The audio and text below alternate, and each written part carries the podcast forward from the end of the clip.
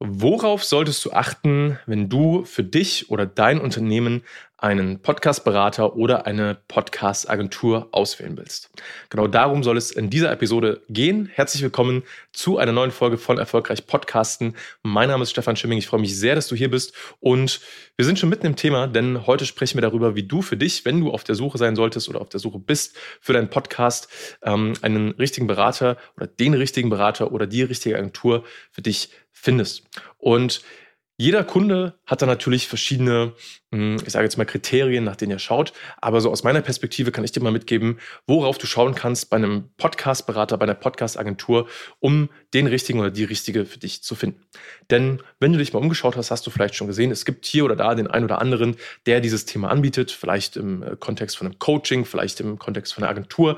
Und äh, was sind jetzt die Punkte, auf die du achten solltest? Naja, erstmal würde ich dir empfehlen, dass du schaust, was hat denn dieser Berater oder diese, äh, diese Agentur sonst so für Projekte, für Podcast-Projekte betreut.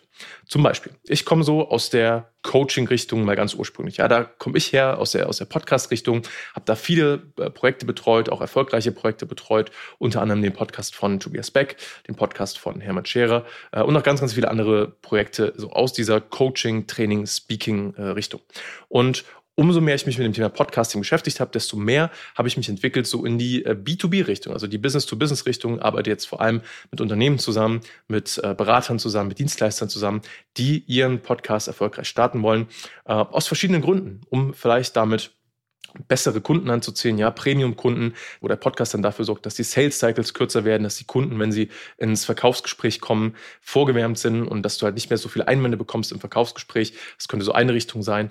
Ähm, ich mache auch mittlerweile Podcasts im Bereich interne Kom äh, Unternehmenskommunikation, im Bereich äh, Recruiting, HR. Das sind alles so Themen, äh, die wir mittlerweile mit anbieten. Und ja, das äh, ist so der erste Punkt, worauf du schauen solltest, welche Art von Projekten betreut denn welcher Berater und welcher Dienstleister in diesem Bereich. Weil dann kannst du auch schon so ein bisschen abschätzen, passt das so von der Chemie her? Ja, passt das so von der Art und Weise, wie dann mit mir umgegangen wird? Passt das so vielleicht auch von dem Netzwerk, in das ich mich reinbegebe? Weil das ist ja, finde ich, auch immer ein wichtiger Punkt. Ähm, mit Kooperation, auch mit Dienstleistern, kennt diese Person, also diese Agentur, dieser Berater, dieser Dienstleister, vielleicht auch andere spannende äh, Unternehmen in meinem Bereich oder einer anderen Branche, die für mich relevant sein können. So gehe ich zumindest mittlerweile her und schaue, ähm, wie kann ich mich da am besten connecten. Weil wenn du einen Berater findest oder eine Agentur findest, die einfach schon spannende Kontakte für dich oder für deinen Podcast schon hat, dann ist das natürlich ein riesiger, riesiger Vorteil, wenn du sagen kannst, cool, ich kaufe hier nicht nur das Wissen, die Expertise und vielleicht auch die Unterstützung und die Umsetzung, sondern ich kaufe mir auch teilweise ähm, diese Kontakte mit ein. Das ist natürlich auch ein wichtiger, wichtiger Punkt. Das heißt, das Erste, was ich dir empfehlen würde, ist, wenn du recherchierst, dass du schaust, was hat denn dieser, äh, diese Agentur zum Beispiel sonst so für Projekte, was sind denn die Referenzen, ähm, und kannst du dich da, siehst du dich da irgendwo so in dieser Nische, wo diese Agentur, dieser Berater unterwegs ist. Das ist mal Schritt eins. Grundsätzlich machen das natürlich viele, dass du erstmal hergehst und recherchierst, was gibt es denn vielleicht so für Anbieter am Markt, wer macht denn was. Und dann wirst du feststellen, es gibt äh, mittlerweile schon recht viele ähm, Agenturen, die vielleicht Podcasting oder so Audioschnitt mit anbieten. Dann gibt es vielleicht ganz viele äh, Berater, die das als Coaching anbieten.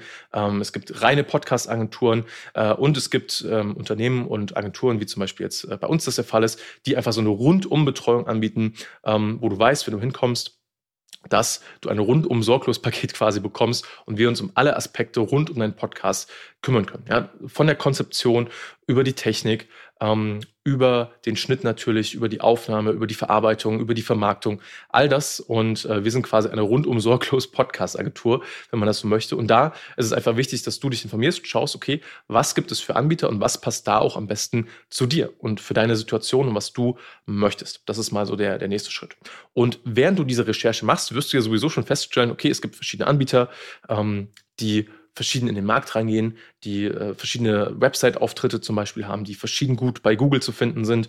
Ähm, das sind alles so Faktoren. Ja, was findest du denn erstmal über einen Berater über, oder über eine Agentur online heraus? Für mich ist das so ein bisschen wie die Online-Visitenkarte heutzutage. Und wenn du da gute Informationen findest, ja, also Sachen, die seriös aussehen, eine, gut gemachte Website, ähm, aktuelle Informationen, ähm, relevante Testimonials und so weiter und so weiter, dann ist das immer schon mal ein sehr, sehr gutes Zeichen. Was natürlich auch ein Faktor ist, ist, hat denn dieser Experte oder diese Agentur, die du vielleicht gefunden hast, hat diese Person oder dieses Unternehmen denn einen eigenen Podcast?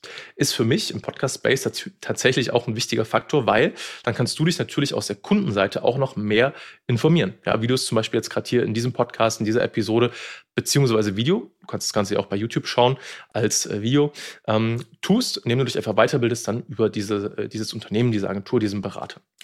Das mal so als Einstieg. Hm, was natürlich auch noch wichtig ist, ist, hat denn diese Person ein Team? Also ist es vielleicht ein Einzelkämpfer oder hat die Person ein Team dahinter?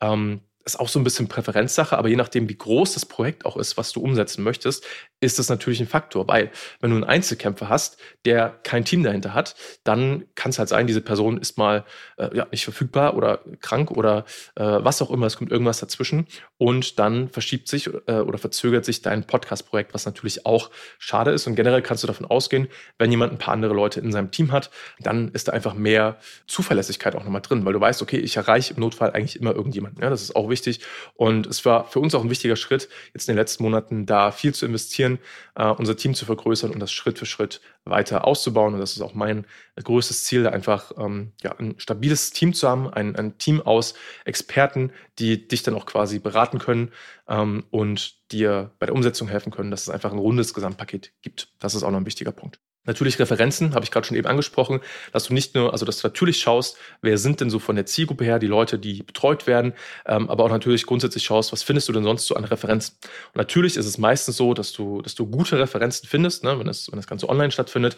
Ähm, und dass du da einfach schaust, ne? wie, wie sind die Referenzen, sind die durchgängig gut, was schreiben die Leute, passt das so zu dem, was du dir vorgestellt hast. Und theoretisch könntest du natürlich auch hergehen und einfach mal die Kunden von dieser Agentur oder von diesem Berater kontaktieren und einfach mal fragen. Oder natürlich, du schaust und hörst dir die Podcasts an äh, von den Kunden von dem Berater. Das finde ich immer auch ein ganz guter Punkt zu schauen, okay, erstmal, wie viel von den Podcasts gibt es aktuell noch, also wie viel davon sind äh, aktuell äh, veröffentlichten Folgen, ist, finde ich, ein wichtiger Punkt. Ähm, wie ist die Qualität dort, ja, kann man sich das gut anhören? Äh, passt die Audioqualität? Ist die, ist, ist die Show interessant? Ähm, was kannst du vielleicht auch rausfinden, wenn du so tief gehen möchtest, äh, sind die Shows ähm, vom Marketing her gut aufgestellt, dass die wachsen und so weiter und so weiter, ähm, dass du dich da einfach informieren kannst natürlich. Ne? Das ist auch ein Punkt.